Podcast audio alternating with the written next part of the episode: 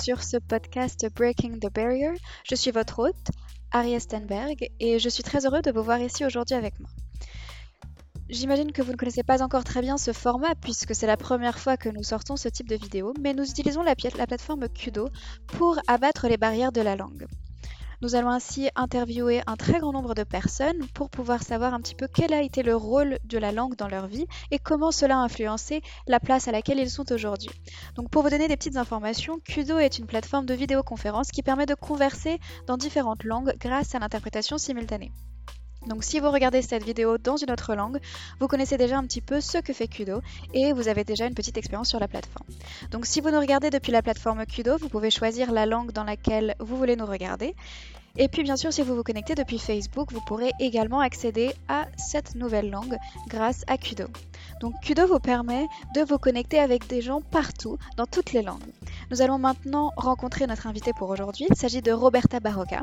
C'est une interprète professionnelle mais elle est également actrice de doublage. Elle a fait également de très nombreuses choses dans sa vie qui sont très intéressantes.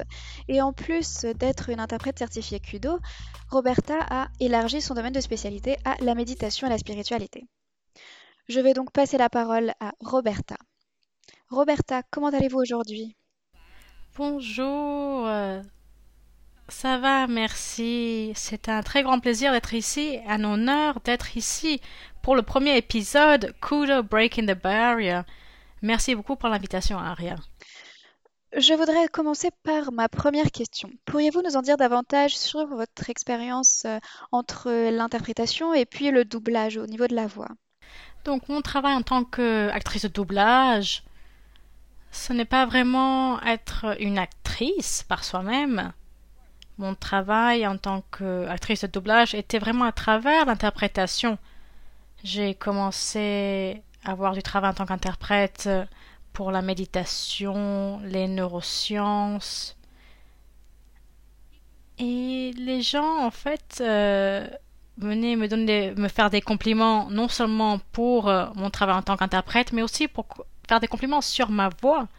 Donc les mêmes clients qui m'ont embauché pour interpréter m'ont aussi demandé de faire du doublage, peut-être aussi enregistrer la méditation pour eux. Et c'est à partir de là que tout a commencé. Cet intérêt, cette curiosité que mes clients ont eu pour ma voix. Je me suis dit, ah, c'est très intéressant. Peut-être je peux travailler aussi avec le doublage. Donc c'est vraiment pas vraiment être une actrice, mais c'est vraiment un résultat de l'interprétation. Ce désir, ce besoin et demande qui était venu de mes propres clients qui ont travaillé avec l'enregistrement de ma voix, et spécialement pour la méditation. Et donc, lorsque vous... Je réfléchis, lorsque vous avez eu cette expérience, j'imagine que vous parlez de votre usage de l'anglais. Donc, lorsque vous avez eu cette expérience avec l'anglais ou le portugais ou même n'importe quelle autre langue, pour pouvoir euh, donner des émotions et transmettre, euh, transmettre cette expérience un petit peu guidée, si nous pouvons l'appeler comme ça. Comment est-ce que vous avez fait pour retransmettre cela dans votre travail en tant qu'interprète? Donc je pense que ces choses vont ensemble, à vrai dire. Ces méditations,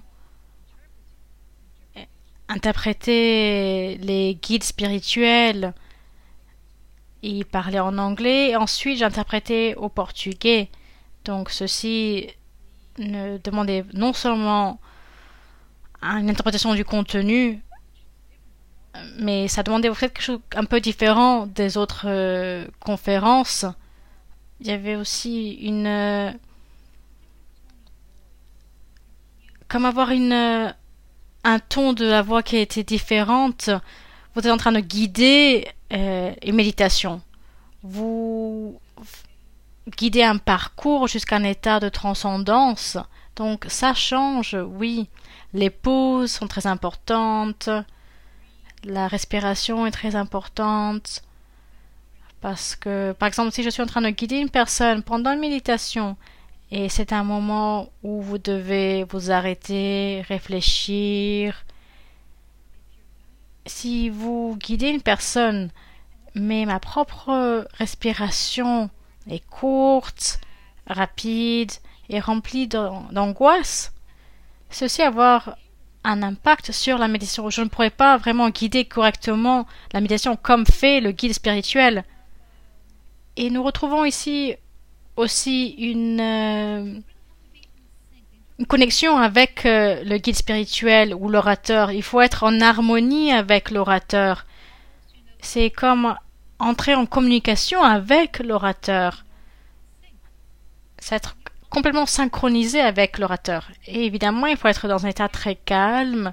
Je ne peux pas guider un public, un public très grand, pour qu'il puisse méditer, être calme, si moi-même je ne suis pas calme, si je ne me sens pas calme moi-même, je suis en train de méditer avec eux d'une certaine façon. Donc c'est très différent des autres conférences que j'ai fait en tant qu'interprète.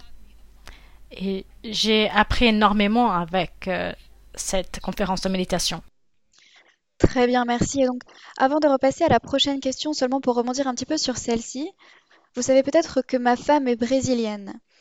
Et donc, euh, la plupart de nos amis ici en Australie sont actuellement brésiliens. Et je me souviens qu'une fois, j'ai rencontré le fils d'un de ses amis. Et donc, bien sûr, nous parlions en anglais puisque lui est australien, évidemment. Et donc, il a des manières très australiennes, il a une façon très australienne également de, de réagir. Et ensuite, il s'est tourné vers une conversation en portugais avec des Brésiliens. Et là, tout son langage corporel a changé, ses expressions faciales. Vous savez, tout a changé vraiment. Tout cet aspect non verbal de la communication s'est montré totalement différent. Et donc j'imagine que lorsque l'on communique, en fait, bien sûr, tout cela dépend du contenu, mais je pense qu'il y a aussi une autre partie qui est cruciale et, que nous oublions lorsqu'il y a l'interprétation, c'est qu'en fait, il y a cette transformation, cette transition non seulement de la langue, mais également de tout le reste, tout cet aspect non verbal. Qu'en pensez-vous, Roberta? Je suis entièrement d'accord. J'ai toujours dit qu'on a des personnalités différentes, tout dépendant de la langue qu'on est en train de parler. Je me sens comme une Roberta différente quand je parle anglais. Et je pense qu'on change notre personnalité. Je vois associer avec ma fille. Elle est bilingue, elle est très bilingue, elle parle portugais et anglais, elle les a appris depuis qu'elle est toute petite, et je vois comment sa personnalité change quand elle parle anglais et quand elle parle portugais, et ça change absolument. Donc ça fait partie en tant qu'interprète.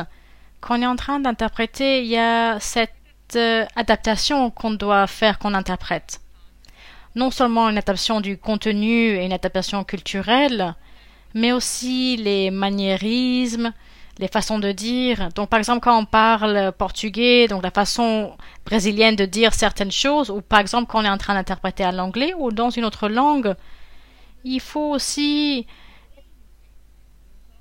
prendre en compte les choses qui sont dites, comment elles sont dites, donc oui, je vois ceci comme tu l'as vu avec tes amis brésiliens en Australie. Je vois exactement la même chose.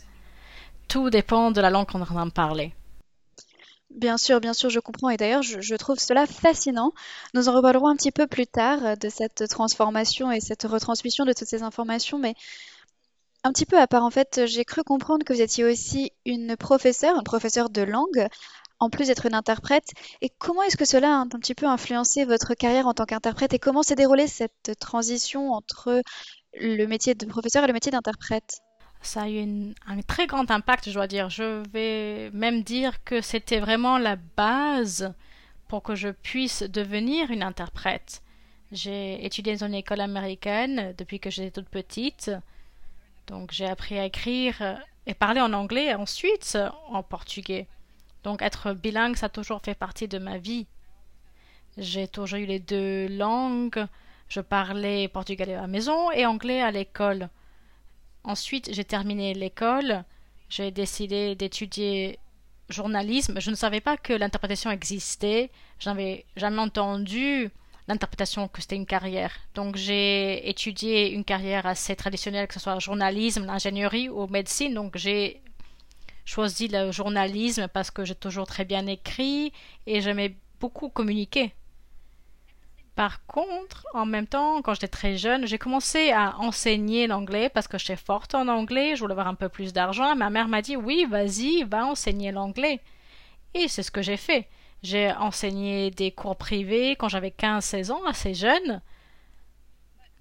Et en enseignant l'anglais, j'ai créé cette carrière professionnelle naturelle. J'ai eu de plus en plus d'étudiants. Je me suis dit oui, je sais comment enseigner l'anglais. Ils sont en train d'apprendre. J'ai une méthode qui fonctionne et je les aide. Donc euh, j'ai commencé à donner des cours dans les écoles de langue. Et je fais ceci pendant que j'étais à la fac. Et une fois que j'ai terminé la fac, j'ai continué à être enseignante d'anglais. Et si j'avais continué à être une, ou si j'avais commencé à être une euh, journaliste, j'aurais sûrement commencé en tant que stagiaire et je n'aurais pas gagné autant d'argent. Donc je me suis dit, voilà, je ne vais pas faire un retour en arrière. J'avais déjà une fille à l'époque. Donc je me suis dit non, je vais continuer ma carrière en tant qu'enseignante d'anglais. Et ma mère, oh non, elle était mortifiée. Elle m'a dit Qu'est-ce que tu veux dire? Tu as étudié le journalisme et tu as été à la fac Tu es complètement folle. Mais c'était vraiment ce que j'adorais faire et j'étais en train de gagner de l'argent si je comparais ça avec une carrière de journaliste. Donc j'ai continué et un jour, un étudiant m'a dit Tu sais quoi Pourquoi tu n'essayes pas l'interprétation simultanée? J'ai dit Quoi? L'interprétation simultanée, il faut parler, écouter en même temps. Oui, tu es très dynamique, tu sais très bien communiquer. Je connais une personne, elle interprète, tu devrais essayer. J'ai entendu parler de ce cours qui ne sait pas trop où, mais tu devrais essayer. Je me suis dit quoi? Oui, j'ai essayé. Je me suis inscrite à ce cours et j'ai adoré le cours d'interprétation. Et c'est vraiment une transition naturelle de l'enseignement à l'interprétation. Donc c'était très naturel pour moi. Et ce que j'ai vraiment appris en enseignant l'anglais, j'ai dû apprendre comment enseigner, donc euh, apprendre aussi à apprendre. Quand on veut enseigner, il faut apprendre, par exemple, la grammaire, et c'est une très bonne base pour mon anglais. Et j'avais une règle dans mes cours de ne jamais parler portugais avec mes étudiants, même pas avec les débutants. Donc pour expliquer quoi que ce soit à mes étudiants, je devais trouver des façons créatives. Donc je montais des images, je dansais, je des gestes, je chantais quoi que ce soit pour qu'ils puissent comprendre. Mais je ne voulais pas parler un mot de portugais. Donc ceci m'a donné une certaine versalité, polyvalence, et j'étais très théâtrale aussi dans mes cours. Donc j'ai apporté quelque chose un peu théâtral dans mes cours. Et c'est quelque chose qui était très utile jusqu'à aujourd'hui. Dans la cabine, c'est vraiment avoir ces outils, chercher, trouver une solution. Peut-être tu ne connais pas le mot exact, mais tu as une façon différente de dire, tu peux l'expliquer. Donc c'est très utile pour moi. Donc j'ai su vraiment créer étape par étape et vraiment bâtir une belle maison d'une certaine façon. Oui, alors d'ailleurs, euh, vous savez, moi je trouve cela fascinant de pouvoir entendre la manière dont les gens ont progressé dans leur carrière. Et d'ailleurs, mon premier job en dehors de l'université, c'était d'être euh, un professeur d'anglais au Japon.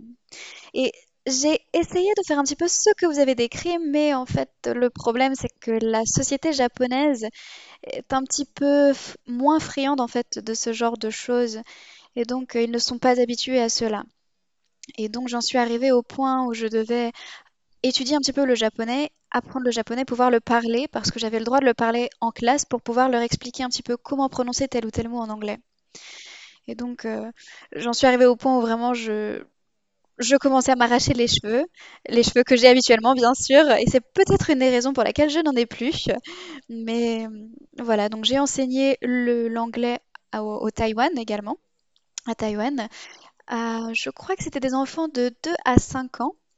Et waouh, ça c'était aussi une expérience euh, différente, mais je vais la garder pour euh, plus tard. Mais par contre, il y a une question qui me brûle les lèvres parce que c'est une question qui suscite beaucoup mon intérêt. En fait, pour vous donner un petit peu de contexte, mes parents étaient des, étudiants en programmation neurolinguistique. Et donc, euh, ils ont étudié avec les personnes qui ont inventé le, NOP, donc euh, la programmation neurolinguistique au Colorado. Et donc, euh, Tony Robbins était en cours avec ma mère. Et donc, euh, j'ai toujours suivi un petit peu sa carrière et je, savais qu'il utilisait le NOP, entre autres techniques, bien sûr. parce que, parce que voilà, je suivais bien sa carrière euh, lorsque j'étais enfant. Et donc, je, connaissais, je connaissais très bien toutes ces techniques. Et donc, je voulais vous poser la question, comment est-ce que c'était d'interpréter pour Tony Robbins? Et pour rebondir sur la conversation que nous avions auparavant, comment est-ce que vous avez fait pour recanaliser toute l'énergie qu'il avait et la transformer pour la retransmettre à votre audience et le public dans lequel vous interprétiez? C'était super intéressant d'avoir cette histoire à la maison et cet contact avec Tony Robbins d'une certaine façon. D'abord, j'ai vraiment visualisé Tony Robbins dans ma vie. Et ceci est devenu vrai. J'ai toujours suivi sa carrière, lu ses livres. Ensuite, euh, une amie a, rejoint son équipe d'interprétation et je lui ai dit, je veux vraiment faire partie de cette équipe d'interprétation. Cette conférence, c'est comme moi. C'est ce que vraiment ce que je recherche. Une des interprètes est tombée enceinte et mon amie m'a présenté pour que je puisse la remplacer, cette personne qui était enceinte. Et cette façon-là, j'ai vraiment visualisé cette conférence dans ma et j'ai pu vraiment faire partie de cette équipe. Donc Tony Robbins est vraiment devenu présent dans ma visualisation. Je n'ai pas vraiment compté combien d'événements j'ai fait. Je pense que c'était 13 événements peut-être, voire même 15 maintenant. Donc chaque euh, conférence était de 4 à 6 jours. C'était, et encore aujourd'hui, c'était un parcours incroyable. J'ai adoré interpréter Tony Robbins. Il y avait énormément de défis, mais tous ces défis m'ont aidé à grandir en tant que personne, grâce au contenu, parce que c'est tellement intéressant, mais aussi en tant qu'interprète. C'était vraiment formidable. J'ai écrit quelque chose sur un petit bout de papier. Il parle très rapidement. C'est un orateur rapide, c'est un défi évidemment, mais c'était très bien parce que quand une personne me parle d'un autre euh, événement d'orateur qui parle très vite, je dis ah non, il n'y a pas de problème, j'ai interprété pour Tony Robbins. Aucun orateur ne parle aussi rapidement que Tony Robbins. Pour moi, c'est le plus rapide. Les autres sont rapides, mais pas aussi rapides que Tony Robbins. N'importe quelle personne après lui va être facile. Et c'était très intéressant parce que le premier jour de la conférence, j'étais très bien habillée, j'avais mon tailleur, mes talons. Donc euh, j'étais vraiment une conférence, euh, une interprète de conférence, et j'ai appris que euh, Tony Robbins a dit qu'il faut s'habiller comme si tu allais courir un marathon, il faut être confortable, porter un survêtement, avoir des chaussures de course, parce que pour garder les mêmes niveaux d'énergie que lui, il est toujours debout sur la scène. Il saute, il chante, il crie, il tape des mains. Donc, pour transmettre le même niveau d'énergie, on ne s'est jamais assis. On est toujours debout pendant qu'on est en train d'interpréter fois. Aussi, on sautait, évidemment avec euh, le microphone coupé, juste pour euh, avoir plus d'énergie. Donc, la façon dont on s'habille, c'est vraiment, c'est comme être un coureur de marathon. Les autres défis qu'on a retrouvés, bon, je dis défis, je pense que c'est des très beaux défis. Ce sont de belles choses, évidemment, comme tu peux voir sur euh, mon expression du visage. Un autre défi, c'est qu'il utilise énormément de musique, de paroles, et il n'utilise pas la musique, euh, musique de fond. Il utilise comme des hymnes. Donc, quand on a vu ceci, on a commencé à créer des versions en portugais pour nous aider. Par exemple, il y avait une musique qui utilisait toujours La vie ne sera jamais la même, la vie change. Il utilise toujours cette chanson. Donc nous, on a créé une version portugaise. Donc quand il a commencé à chanter, nous, on pouvait chanter en portugais. Parce que notre public devait comprendre ce qu'il disait. Il était sur scène en train de crier au plus fort de ses poumons il utilise ceci comme, en tant qu'un hymne, vraiment pour avoir plus d'énergie. Une autre chose qui est très intéressante, qu'il utilise énormément de gros mots. Ce ne sont pas des gros mots sans aucun raisonnement. Le premier jour de la conférence, il va expliquer qu'il a lu un livre qui s'appelle Mots tabous. Dans ce livre, un psychologue dit, je me souviens plus du nom du psychologue, il explique que certains mots sont tabous. Quand ils sont utilisés, ils vont faire comme un choc à ton système nerveux. Ils vont être tellement choqués, donc ils utilisent ces mots avec l'intention de choquer la personne, de changer, de les réveiller. Donc nous, on a réfléchi, est-ce qu'on devrait filtrer un petit peu ces gros mots? Est-ce qu'on devrait peut-être modérer le langage? Parce que les interprètes de conférences, on est très sophistiqué, on est cultivé, on ne va pas commencer à dire des gros mots, mais on a dû vraiment peut-être réfléchir, modérer notre langage. Mais si on fait ceci, est-ce qu'on va changer sa méthodologie, son message? Et on n'aide pas notre public. Donc on a décidé qu'on ne pouvait pas filtrer ces mots. Donc, on a interprété tous les gros mots qu'il a dit, et c'est très intéressant de voir une collègue dans notre équipe. C'était une femme très sophistiquée, très gentille, elle ne disait jamais de gros mots, donc c'est très intéressant de la voir qu'elle, en train de dire des gros mots, on voyait qu'elle avait du mal à faire sortir ces mots de sa bouche. Oui, exactement comme ça. Et maintenant, quand elle va à la cabine, elle comprend que ça fait partie du travail et elle va sans aucun problème maintenant dire les gros mots. Cela me rappelle un petit peu euh, lorsque je regardais l'acteur, euh, le personnage de Gollum dans Le Seigneur des Anneaux, et puis il y a le Hobbit aussi, et donc euh, nous voyons cet humain qui se transforme un petit peu dans, ce, ce, personnage mythique, et donc penser que nous faisons partie de cette spécialité, que qu'il faut pouvoir retransmettre toutes ces émotions et toute l'énergie parce que ce n'est pas seulement le contenu qui est important, mais c'est aussi l'énergie avec laquelle il y a cette transformation. Et l'expérience de Tony Robbins, c'est un très bon exemple de cela, parce que même si nous entendons un petit peu cela dans la voix, il faut qu'il puisse voir la voix. Oui, oui, c'est cela. En utilisant le langage NOP, donc neurolinguistique, il est important de pouvoir retransmettre cette émotion. Même si celle-ci ne se fait qu'à travers la voix, il y a tellement de choses que nous pouvons faire avec la voix. Et j'imagine que le pouvoir aussi, c'est d'ailleurs quelque chose que, nous avons mentionné auparavant, mais le pouvoir de la langue, c'est quelque chose de très très important. Par exemple, un parent qui va euh, gronder son enfant va lui dire non d'un ton très affirmatif et cela va être très différent selon les différentes langues, les différentes cultures et même dans les différents dialectes. Et donc vous savez, si vous vous retrouvez dans un autre pays et que vous êtes euh, en train d'assister à des choses dans la rue, vous pouvez bien sûr vous rendre dans un pays pendant deux semaines et aller dans des endroits géniaux et prendre des super images. Mais en réalité, si vous ne regardez pas avec insistance et que vous ne vous concentrez pas sur euh, ce qui se passe autour de vous et la façon dont les gens se comportent et que vous essayez de réfléchir un petit peu à comment vous pouvez interpréter cela, eh bien c'est difficile de le savoir. Et donc j'ai une dernière question, est-ce que vous avez le temps pour une dernière question? Oui, oui. D'accord, très bien. Eh bien ma dernière question, ce sera...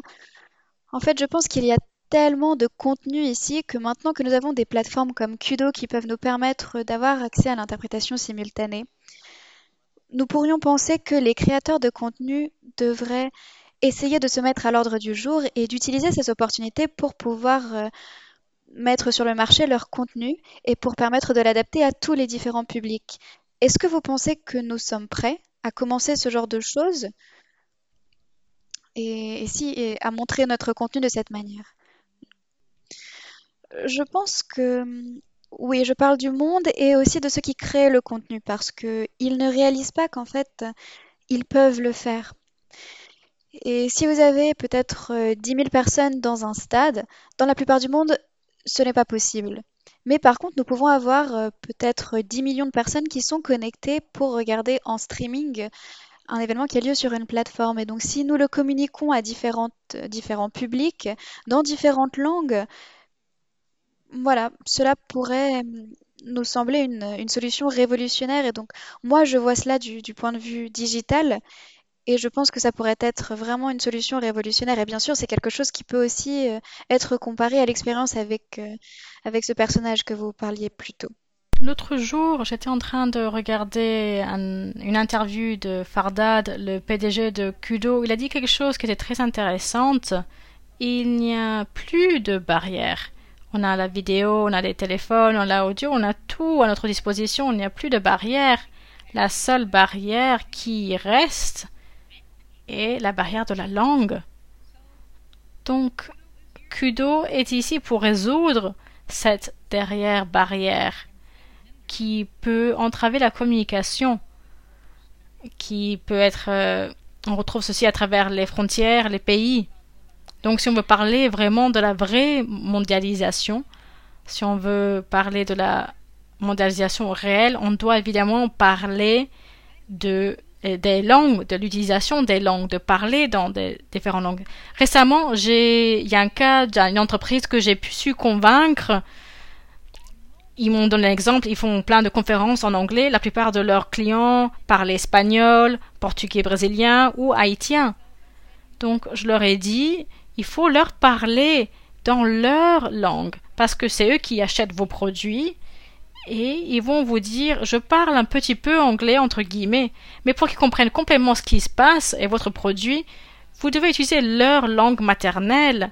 Et ils ont vu comment ça peut avoir une valeur ajoutée à leur entreprise. Ils ont adoré l'idée. Maintenant, on a un contrat à longue durée, un contrat mensuel, où on gère des événements continuellement pour eux.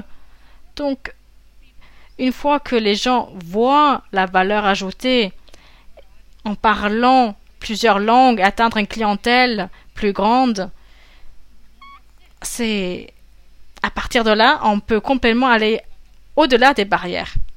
Et c'est à ce moment-là qu'on parle de la vraie mondialisation.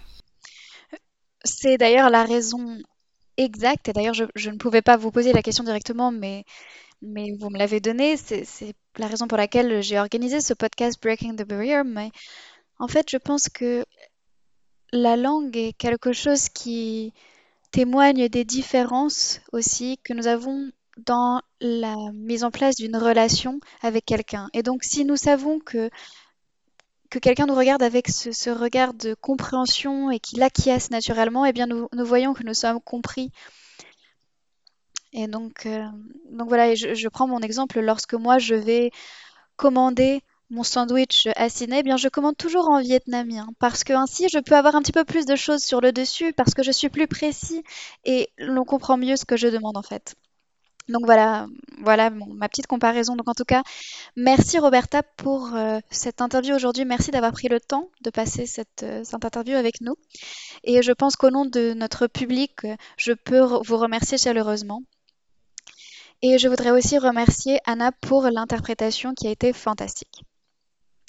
Avant de terminer cet épisode, nous voulons nous présenter votre premier personnage Breaking the Barrier. Il s'agit de quelqu'un qui a fait quelque chose de formidable dans sa vie en abattant des barrières du point de vue personnel, professionnel et qui a permis à tout le monde de reconnaître et de voir qu'il était possible de d'abattre des barrières dans nos vies.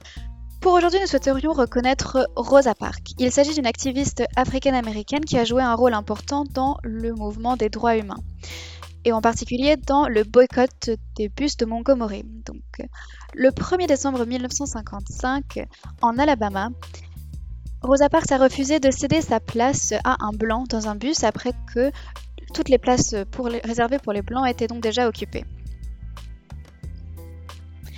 L'affaire a ensuite été portée devant le système juridique américain et les choses ont changé en novembre 1956. On a pris la décision que la ségrégation raciale dans les bus était anticonstitutionnelle et le 14e amendement de la Constitution a alors été passé.